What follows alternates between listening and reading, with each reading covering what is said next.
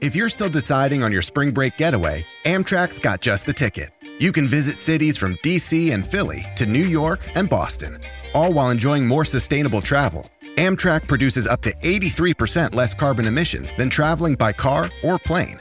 And did we mention the extra legroom and comfy seats? Book early and save at Amtrak.com. Click or tap the banner. Emissions comparisons vary depending on route and locomotive type. Restrictions may apply. Find a fresh take on a fall getaway to Wilmington, North Carolina and beaches. Enjoy hiking trails in a state park, fresh seafood with a side of live music, and fall festivals galore. Then live it up along the Riverwalk in Wilmington's historic downtown. With three island beaches, Carolina, Curie, and Wrightsville, and a vibrant downtown, you get the best of the Carolina coast all in one place. Plan your fall getaway at WilmingtonandBeachesVacation.com. First, the bad news. SAP Business AI won't help you generate cubist versions of your family's holiday photos. But it will help you understand which supplier is best to help you roll out your plant based packaging in Southeast Asia, or identify the training your junior project manager needs to rise up the ranks, and automate repetitive tasks while you focus on big innovations. So you can be ready for the next opportunity. Revolutionary technology, real world results. That's SAP Business AI.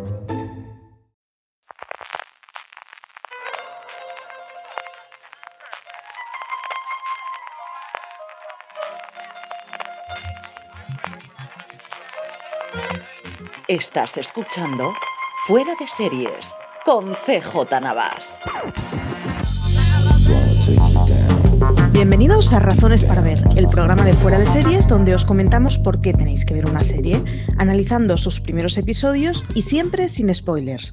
Hoy vamos a hablar de Fantasmas, la última comedia que podemos ver en Movistar Series Manía. Yo soy Marichu Olazábal y para hablar de fantasmas me acompaña Luis Aceituno. ¿Qué tal, Luis? Hola, pues muy bien, encantado aquí de, hablar de una serie que me hace mucha ilusión. Sí, y es que Fantasma es una, Fantasmas es una comedia inglesa de la BBC que estrenaban en 2018, hace tres años, eh, que nos han traído desde Movistar Series Manía el pasado 26 de febrero. Tiene una primera temporada que son seis episodios, solamente seis episodios y se emiten cada viernes de dos en dos, pero no sufráis porque el 19 de marzo estrenan enseguida la segunda temporada. Así que tendremos seis semanitas de episodio doble de Fantasmas y es que son episodios de 25 minutillos, una cosa así. Está desarrollado el guion eh, por Matthew Bainton, Simon Farnaby, Marta Howe Douglas, Jim Howick, Lawrence Rickard y Ben Wilbond, y lo siento por mi pronunciación.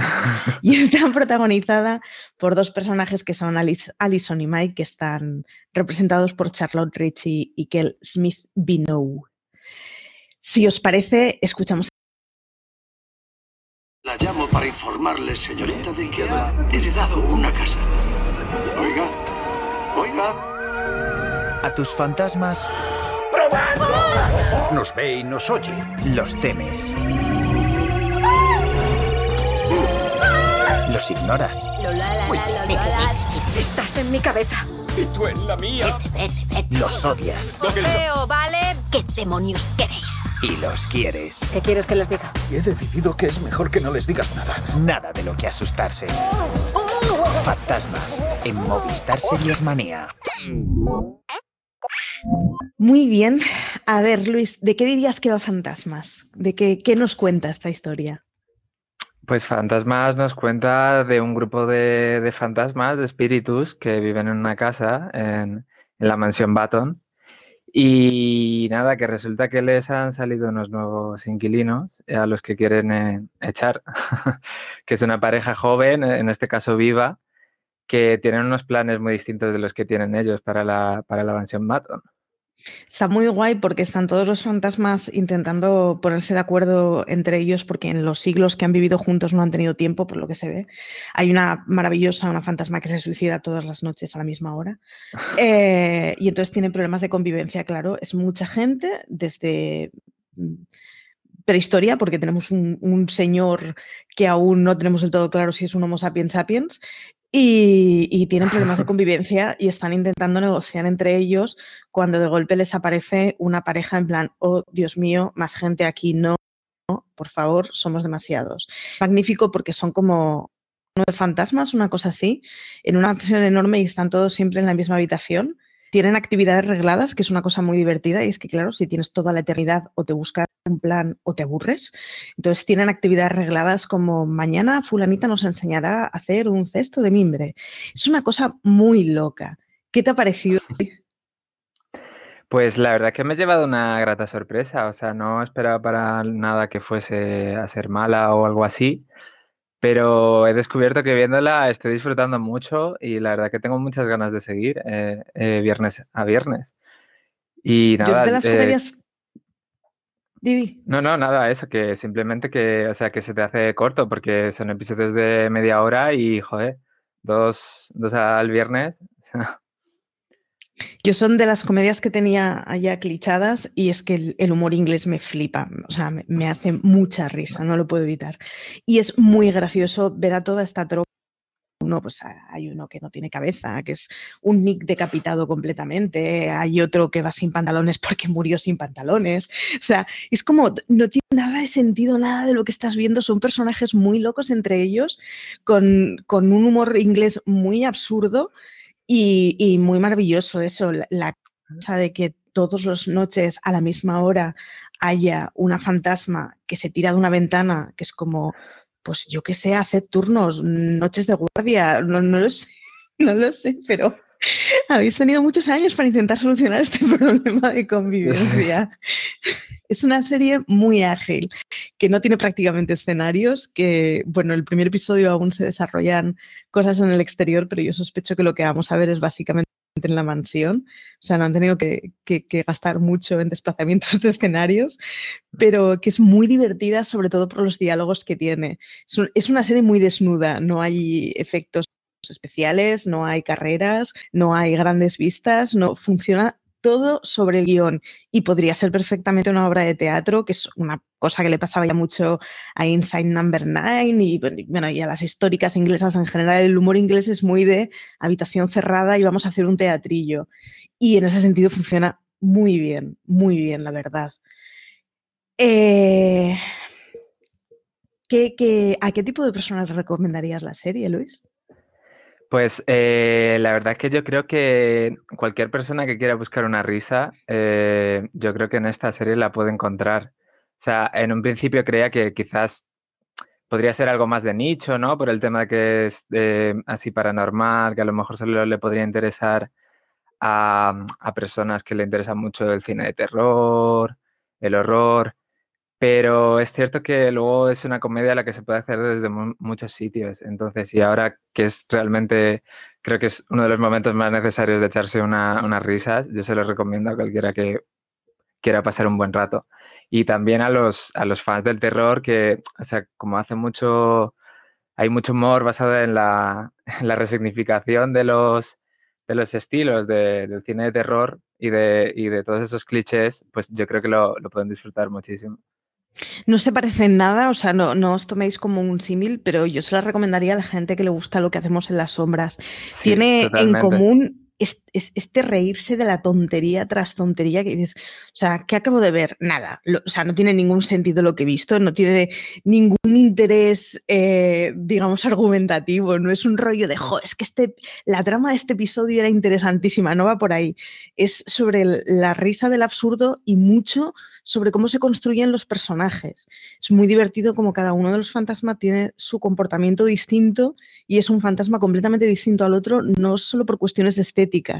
Mola mucho, por ejemplo, cuando ven acercarse el coche, como cada uno de ellos eh, llama de una forma distinta al coche. Y es porque, claro, son personas que viven atrapadas en, en su, en su momento, se quedaron atrapadas en esa casa y, básicamente es toda la realidad que conocen. Entonces, el, ver como un troglodita le llama cosa cuadrada con ruedas o con, no me acuerdo cómo lo decía, ¿no? Pero, y, otro le llama carruaje y otro le llama, claro, es, es como, hace mucha gracia como todas estas cosas se empastan justo a la vez y al final estás hablando de unos personajes que son muy distintos entre sí, pero viven en un entorno muy cerrado entre ellos. Y luego es muy divertido los piques que se llevan entre ellos. O sea, les ves que hay discusiones que se- es- esta gente lleva 200 años discutiéndose por exactamente lo mismo. Sí, es como un, un, Aquí no hay quien viva paranormal, ¿no? En el que sí. la convivencia es muy, muy... O sea, eh, yo eh, me caen bien los fantasmas, pero es cierto que no me gustaría pasar con ellos la eternidad. Mi eternidad por lo menos no, pero... Pero el resumen sí que es cierto que es un aquí no a quien viva la inglesa, ¿eh? Es muy un, un 13 rue del percebe, un rollo esto de sí, sí, mucha gente viviendo en el mismo edificio. Y es muy divertido además porque, eh, bueno, básicamente la premisa que, que planta es que va a venir una pareja joven, que es una pareja que quiere eh, meter eh, dinero en esa casa, que de hecho se hipoteca para meter dinero en esa casa para convertirla en un hotel. Entonces es como nosotros lo que queríamos era estar completamente solos y de repente nos va a aparecer un montón de personas aquí, cada uno de su padre y de su madre que vendrá a pasar dos noches y se irá. Entonces es un poco la desesperación de los, de los fantasmas de no nos apañamos entre nosotros y nos tenemos que apañar con dos más y aún no saben que después de los dos más vendrán muchísimos más es, muy graciosa, está muy bien hilada y, además se plantea... No, os voy a spoilear por qué, pero al final del primer episodio plantean un pequeño girito que hace que, los fantasmas y los humanos que, habitan la casa eh, vayan a tener cierta presencia los unos de los otros, con lo cual eh, sea una cosa más parecida a un Beetlejuice, un rollo así de, de ser muy consciente lo que anida en tu casa que, simplemente unos fantasmas que estén por ahí. ¿Qué, dirías que es lo que te ha resultado más gracioso de la serie? Pues eh, yo creo que es algo que comentabas tú antes. Eh, me gusta mucho que lo bien definido que están todos los personajes y cómo a, partir de ahí se destila el humor, ¿no? O sea, por ejemplo, el, el, personaje que comentaste es que va sin pantalones y no te explican por qué, pero es como, o sea, ya, notas, o sea, te explican por qué más adelante, ¿no? Pero es como que ya dentro de sí, o sea, ya, ya cuenta mucho y ya, ya te puedes imaginar, pues, de, a lo mejor cómo, cómo ha pasado al más allá, ¿no? O, tal. Y, y, lo cierto es que, o sea, como que se va construyendo al final lo que se llaman running gags, que, que son muy, muy, muy graciosos. Por ejemplo, el del primer episodio con la fantasma que dices que se tira, o sea, está muy, muy bien escrito y se nota, yo creo que es que viene de los creadores de Jonderland y, o sea, gente que se ha curtido en televisión. Y, al final ves que los episodios están muy, o sea, super, eh, perfectamente hilados. Está muy bien, además, en las comedias suelen tener el, defecto o la, el requerimiento de paciencia de que en los primeros episodios o incluso la primera temporada aún no se han cogido el pulso a sí mismos y entonces es como, Mm, cuando lo ves en retrospectiva, entiendes, pues mira, de aquí nacerían buenas ideas, pero aquí aún no eran buenas ideas. Y sin embargo, en esta serie, desde el primer episodio ya están esos running gags, ¿no? esas, esas bromas recurrentes que tienen, y ese, humor endogámico y ese chascarrillo interno lo tiene desde el principio, con lo cual es una temporada de solo seis episodios, pero es que realmente aprovechas los seis episodios, es una pasada. Otra de las cosas otra de las cosas que tienen muy graciosas es que, claro, son, son. O sea, nosotros estamos acostumbrados, sobre todo con los decapitados. Estoy pensando en Nick casi decapitado de, Harry Potter, pero con los decapitados hace mucho el ser consciente en qué situación se murieron, pero normalmente con los fantasmas no, se suele, sino tener muy presente. Y en esto es muy gracioso, tienes a uno, pues eso, el de los pantalones, a otro con una flecha, o sea, vestido, un, un boy scout de adulto con una flecha en el cuello, que además o sea, no le toman, claro, están muy acostumbrados a ver a un señor con una flecha en el cuello que se ha muerto. No le dan ninguna importancia. Entonces, en medio de una conversación muy seria, tú, ves a un tío sin pantalones, otro con el fular de scout y la flecha en el cuello. Es como, es muy loco. Sobre todo es muy loco porque está en un entorno de completa normalidad, que es lo que lo hace muy divertido y muy absurdo. Sí, no, estoy totalmente de acuerdo. Y además creo que tiene una cosa que es como muy de o sea, es como muy humor histórico, pero que no hace falta realmente ser como un, experto en, un, en, una determinada, eh, yo qué sé, eh, época histórica, como a lo mejor puede ser más los fans de Plebs, eh, de la BBC también creo que es, o de Justo antes de Cristo, la versión española, por así decirlo. bueno, secuela espiritual. Y es que es realmente accesible por todo el mundo y, además configura, o sea, uno de los personajes que más me hace gracia es el, romántico. O sea, y, realmente como ves en sus rasgos de personaje, o sea, mm, eh, todas las características, ¿no? Como del, o de los clichés del, del poeta romántico, etcétera, etcétera. Y, sí, es como, es muy agradable para mí, a mí, a una persona que le guste la historia, creo que es muy agradable, pero a la vez no echa para atrás a nadie que, que no sea experto en cosas ni nada. La otra que pasa es que en realidad es una serie muy familiar, o sea, mm, hay un decapitado, pero, pero, pero pues eso, es un Nick casi decapitado, es uno de esos decapitados que no dan asco, que los puede ver un crío y no le va a generar pesadillas y sin embargo le va a hacer mucha gracia una cabeza en el suelo diciendo, yo es que solo estoy viendo zapatos. Es como muy absurdo. Y tiene bromas que posiblemente un niño pequeño no las entienda, pero detecte que se tiene que reír. Es, es, ese humor que a los chavales pequeños también les hace gracia. Entonces la convierte en una comedia que tiene mucho humor negro y sin embargo es para todos los públicos completamente. No tiene situaciones de asco, no tiene ningún tipo de, de contenido sexual, aunque puedan hacer bromas. O sea, es perfecto para verlo con chavales pequeños y que se estén descojonando. Es el rollo de la broma recurrente de una cabeza que está diciendo, por favor, llevadme a algún lado porque no tengo manos, ¿no? Es, es muy buena y, y, pasa muy rápida. La otra virtud es que son 25 minutos. Entonces, no te da tiempo a cansarte de una broma que es que ya estás en la siguiente y estás acabando el episodio. Así que yo os, os recomiendo encarecidamente verla. La segunda temporada se estrenará el 19 de marzo, así que empalmaremos la primera con la segunda temporada. Son dos temporadas de solo seis episodios, así que sospecho que es de estas series que vamos a añorarlas muchísimo cuando acabemos de verlas. Sí, desde luego. La buena noticia es que creo que de momento, o sea, puede haber continuación y puede llegar a una tercera si no he visto mal. Así que... Sí. La BBC además es de estas que con, no tiene temporadas muy, muy largas, pero cuando una serie funciona, la alarga suficientemente como para que pueda crecer. Así que en ese sentido, bien. Y además, insisto, tenemos algo que hacer mientras vuelve lo que hacemos en las sombras. Y estoy llevando muy mal ese luto, lo estoy llevando extremadamente mal. Totalmente. Pues, pues eso, más o menos estaríamos. ¿Alguna cosa que te haya quedado por decir, Luis? Sí, yo creo, bueno, es una, un apunte breve al hilo de lo que has dicho antes de, del humor, que es además muy accesible por, por todos los públicos. Que es cierto que, que me, no me extrañó para mal, sino que me sorprendió gratamente eh, eh, la combinación que tiene, por, un, por una de lo que puede ser broma de guion, etcétera, tal, con la fisicidad casi como describo el comedy, que puede tener, por ejemplo, el troglodita. Y es que, o sea, Robin, el troglodita es graciosísimo. Es muy gracioso. O sea, es, pero es lo típico que pensarías, es que es como muy, muy caricaturesco. Es como no te va a hacer eh, no te va a hacer gracia. Pues no, te va a hacer. Funciona y otra muy, cosa que... muy bien. Y, y además funciona muy bien y explica muy bien que es troglodita tonto, que es una cosa que se suele confundir. Está sí. muy bien como esos momentos en que, claro, su, su, cabeza funciona, tiene, o sea, puede elaborar mm, discursos en su cabeza y, desarrollar pensamientos, pero sin embargo lo, sigue explicando hablando de una forma muy elemental en el idioma, ¿no? Es muy gracioso ver a un señor, a un troglodita, sin embargo, dando ideas de lo más propositivas. Sí, sí, o sea, es como un troglodita que se ha puesto al día, ¿sabes? Entonces, tiene que ir aprendiendo cosas, es muy gracioso. Y una última cosa que quiero comentar es que eh, eh, la, la, he visto, la he visto dos veces, una vez en inglés y otra en español, y tiene una localización y una actuación de doblaje bastante buena, muy buena.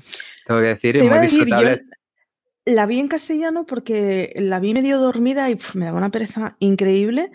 Y, y, y pensé, pues, ¿cómo voy a tener que cambiar de idioma? Porque con comedia pasa mucho que a la que la sacas de su lengua original, mmm, falla.